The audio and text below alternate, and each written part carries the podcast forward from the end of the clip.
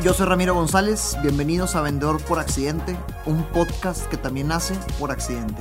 En este podcast te quiero compartir historias, herramientas y aprendizajes de mi día a día como vendedor. Todo esto con la intención de motivar a más personas en esta profesión que da el primer renglón en cualquier estado de resultados. Vendas lo que vendes. Arranquemos. Muy bien, una, una vez más, vendedor por accidente, hablemos de contenido que vende. Enfoquémonos en ese tema, contenido que vende. Eh, como todos los episodios, busco compartirte y compartirles eh, eh, el reto que estoy viviendo hoy en mi carrera como vendedor, como líder comercial ahí en el negocio en Renova, y tropicalizarlo a, a una bitácora de ventas que a fin de cuentas se terminó convirtiendo eso el podcast, donde al principio eran muchos temas teóricos y prácticos, y ahorita es la ejecución en un emprendimiento que arrancó hace un año y dos meses. Y, y ahorita acabamos de pasar por un, no un bache, sino por un tema interesante respecto al contenido que vende y el contenido que no vende. Entonces, hablemos de, de, Renova. Y ojo, te voy a hablar de ejemplos que me toca vivir a mí porque es lo que domino, pero voy a tratar de ponerle un punto teórico para que lo puedas aplicar desde ya en tu mundo como siempre busco eso, ¿no? Ah, hace aproximadamente 6, 8 meses empezamos a invertir en marketing digital y veíamos que la competencia eh, no, no subía, para empezar, la competencia no eran páginas de empresas, eran más como, hablando de redes sociales, ¿no? Eran más como grupos y eran más como personas que subían contenido y luego y no eran fanpage, no eran páginas de darle like, simplemente eran páginas de personas y o fanpage mal hechas, ¿va? Y ellos subían mucho fotos y fotos con una calidad cuestionable. Es decir, esta calidad que, que ves el pixel manchado ahí en la pantalla y o colores hechos en un, en un software que viene ya de base en la computadora. O sea, había muchas áreas de oportunidad. Entonces nosotros quisimos empezar a subir videos. Entonces dijimos, por el simple hecho de subir video, algo diferente va a pasar. Y le dijimos, vamos a meterle billete. Con esto debemos asegurar que pegue. Y a pesar de que me gusta improvisar y, se me da, ahorita quise enumerar los puntos que me he dado cuenta que debe de incluir un contenido que pega, considerando, ojo, mi experiencia propia eh, porque de los 20, 30 videos que hemos hecho, ha habido 5 que han pegado pero fuerte y que son los que mantienen nuestras ventas prácticamente hoy en día. Al menos la generación de oportunidades. Entonces vi como un denominador en estos videos y te los quise enumerar en este programa, en este episodio, con la intención de que, pues ya sabes, como siempre, compartir lo que nos funciona para que lo ah, implementes en tu mundo, ¿no? Eh, todo esto continúa que le metemos pato y que empezó a jalar, ¿ok?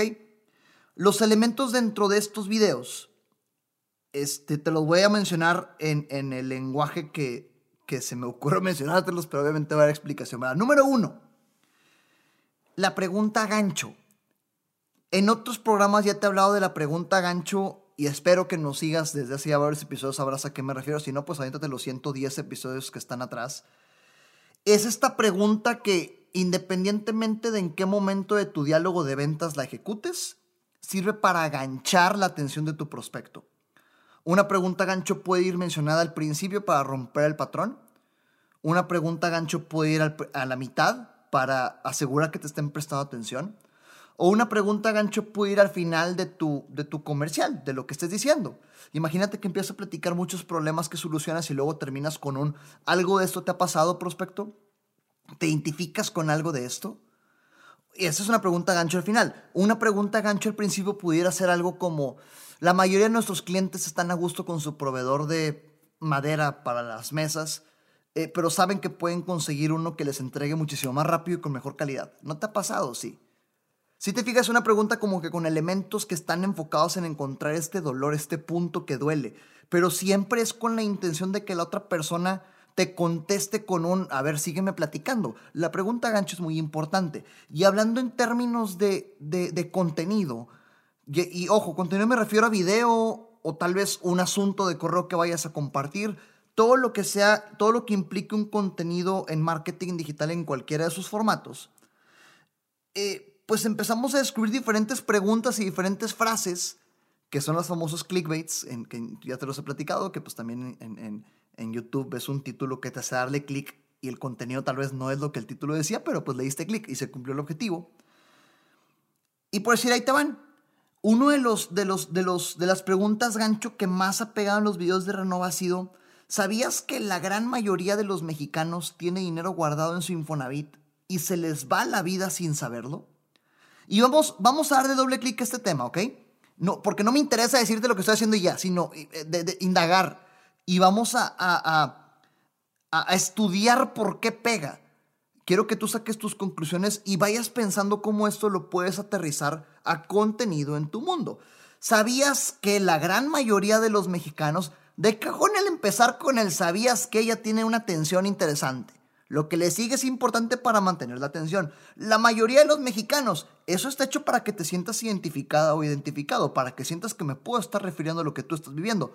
Y ojo, si me escuchas de Colombia, Perú, Ecuador, Chile, Paraguay, cualquier otro país de Latinoamérica, que ya sabes que, quiero mucho a estas personas, eh, a ti también que no escuches de, de aquel lado, pues evidentemente aplica para tu país, ¿verdad? es lo mismo.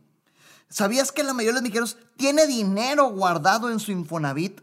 Ya empecé a, aterrizar un poquito más puntual. En lugar de un tiro al blanco un poquito extenso, empecé a un poquito más franco tiro. Tiene dinero. Y lo peor es, lo, digamos que lo matón de esta pregunta es como termino. ¿Y se les puede ir la vida sin saberlo? Entonces, ah, caray, con este cuestionamiento estoy diciendo, ¿sabías que tú puedes pertenecer a este cúmulo de personas que se pueden perder una grande dinero y ni siquiera sabes que tienes?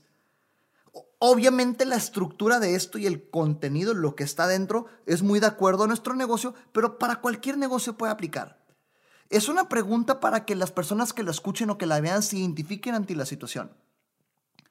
Lo que estás buscando con esto es que tu audiencia sienta que estás hablando de ellos, sienta que estás hablando de algo que a ellos les pasa para que sigan consumiendo, viendo, escuchando, leyendo lo que mandaste.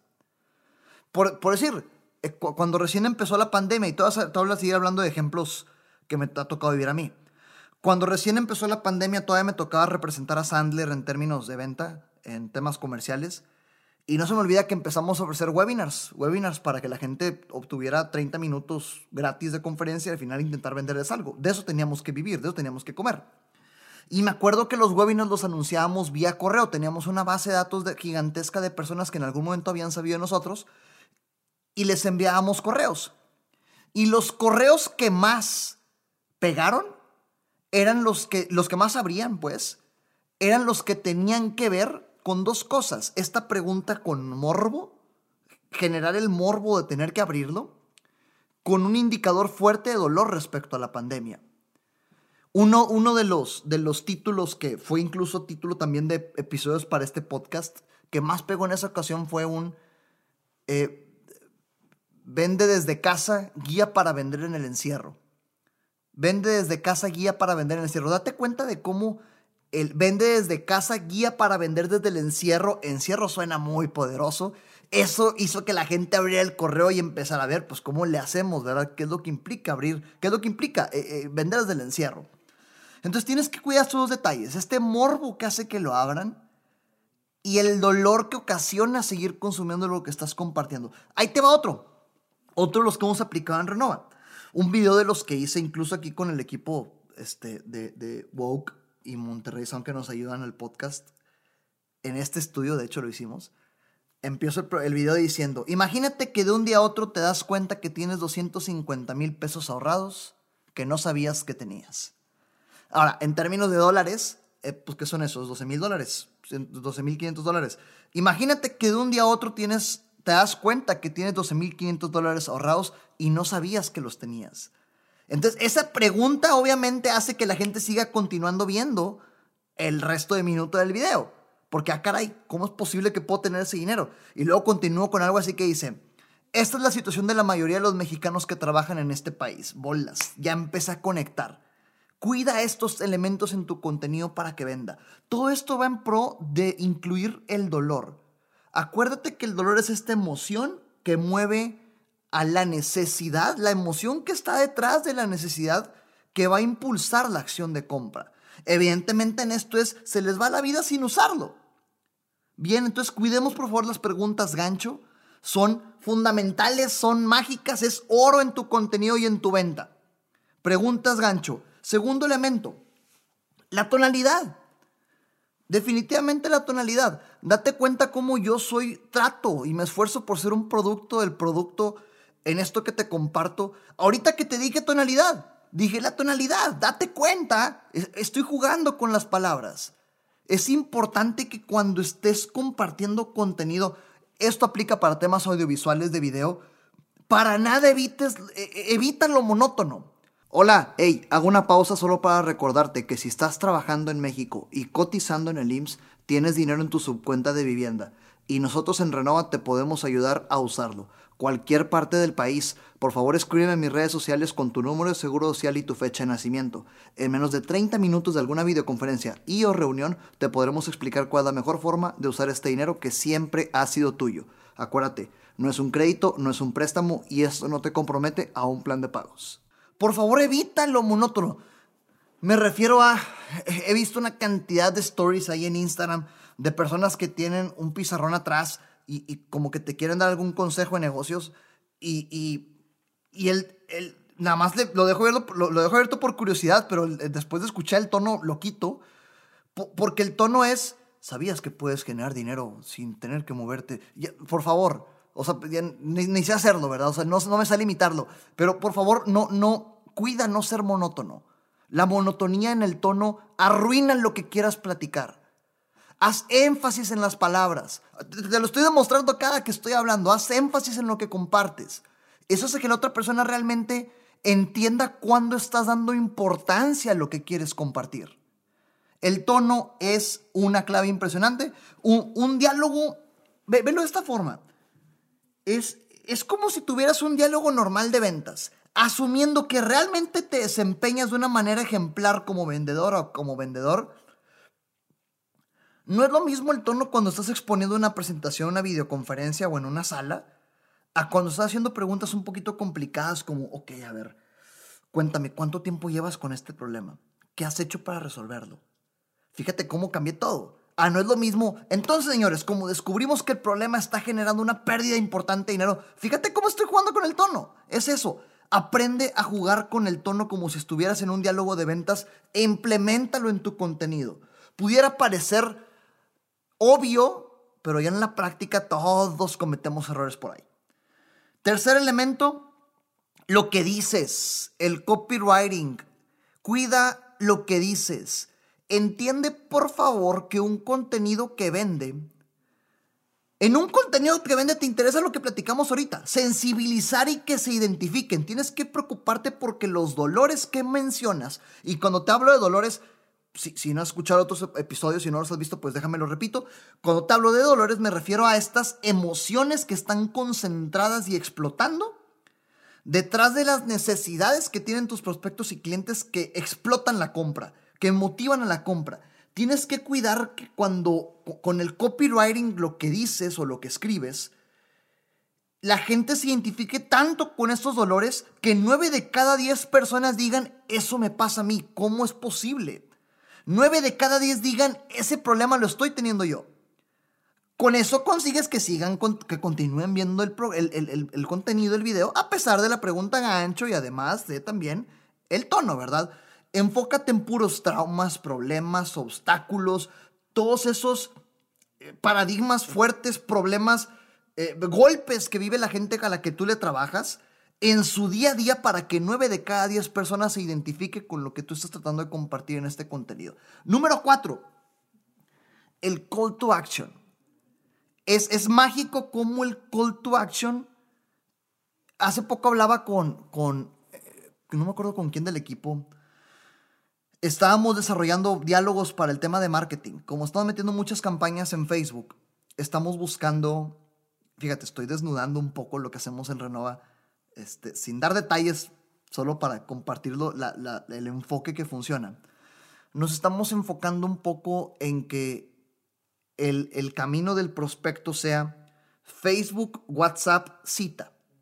Porque nos dimos cuenta que 9 de cada 10 citas se cierran. Entonces está el Facebook, capta la atención con un video, le dan clic, caen al WhatsApp, descubrimos que son candidatos, caen al WhatsApp y del WhatsApp alguien del equipo nos ayuda en conseguir la cita. nos dimos cuenta que pues cita es 9 de cada 10 se cierra en lugar de tener llamada antes, ¿ok? Importante también que lo hagas tú, este, este diagrama de flujo de cuál es el más efectivo en tu proceso de ventas. Tal vez pueda ser Facebook llamada cita, Facebook WhatsApp llamada cita, en nuestro caso es Facebook WhatsApp cita, punto. Y dentro del diálogo para convertir de WhatsApp a cita, yo participé y le dije, déjenme, aportar en el copywriting, ¿verdad? En lo que decimos. Y el call to action es esta pregunta que genera la acción de volada, inmediatamente que hay un candidato, le decimos felicidades, eres candidato para tramitar el, el, el, su cuenta de vivienda. En menos de 30 minutos podemos reunir y platicarte detalles. ¿Qué día ahora se te acomoda? Fíjate cómo el qué día ahora se te acomoda ya estoy yendo a la yugular, a lo que quiero. O a veces más agresivo, si dominas la agenda del vendedor a quien le vas a agendar y te das cuenta que mañana miércoles, por decir un día, a las 4 de la tarde tiene libre, terminar diciendo, incluso puede ser mañana mismo, hay espacio disponible a las 4.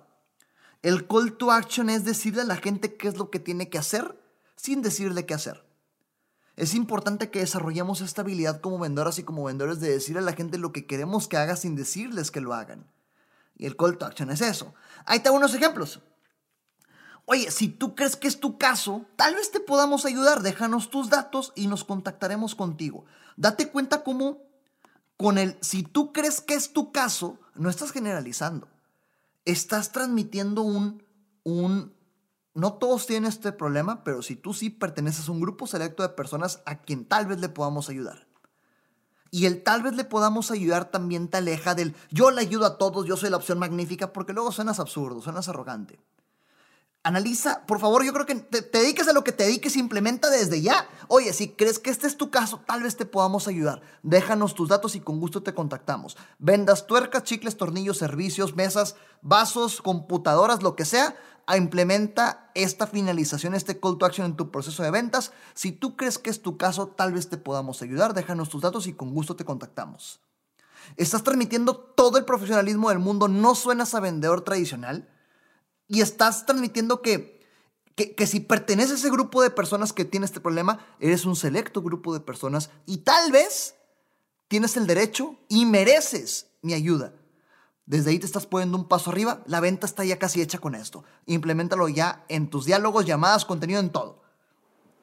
Y listo, este va a ser un, un clic. Este va a ser, este va a ser definitivamente. Eh, se queda en el video también. Esto lo van a esperar en un, en un, en un, en un clip. Está muy buena la, la, la aportación entonces, tal vez te podemos ayudar, insisto, transmite este tema de élite. Eh, siguiente punto, creo que es el sexto punto. Ah, el contenido que enumera.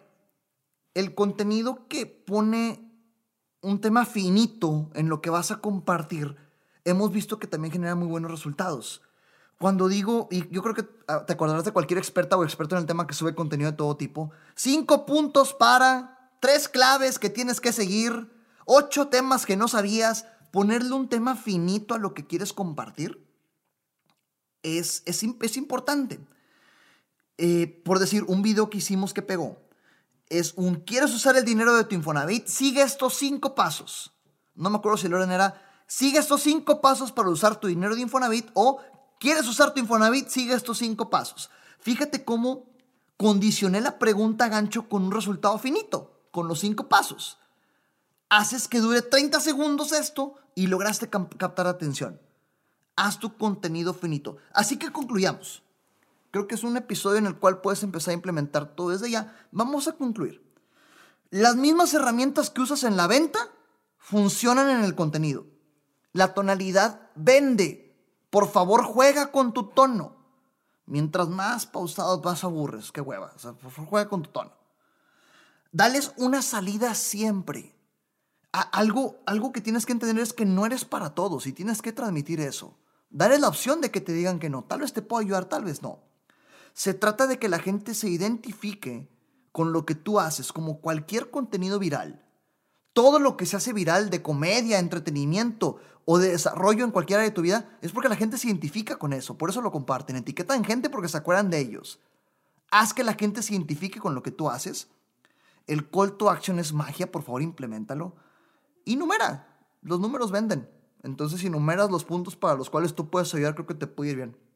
Así que eh, sigue este, este, esta pequeña guía de un contenido que vende desde una experiencia personal. Insisto, en Renova 5 de estos videos, 5 de 30 videos que hemos intentado, nos están manteniendo a flote y nos están ayudando a vender.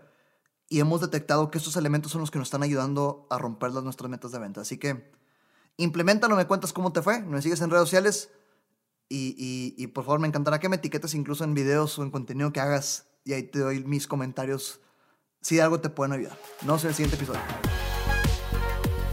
Recuerda que nada de lo que escuchaste aquí sirve de algo si no lo ejecutas. Gracias por escucharme, comparte para llegar y motivar a más personas. Sígueme en redes sociales como arroba Ram en Facebook, Instagram, YouTube y LinkedIn.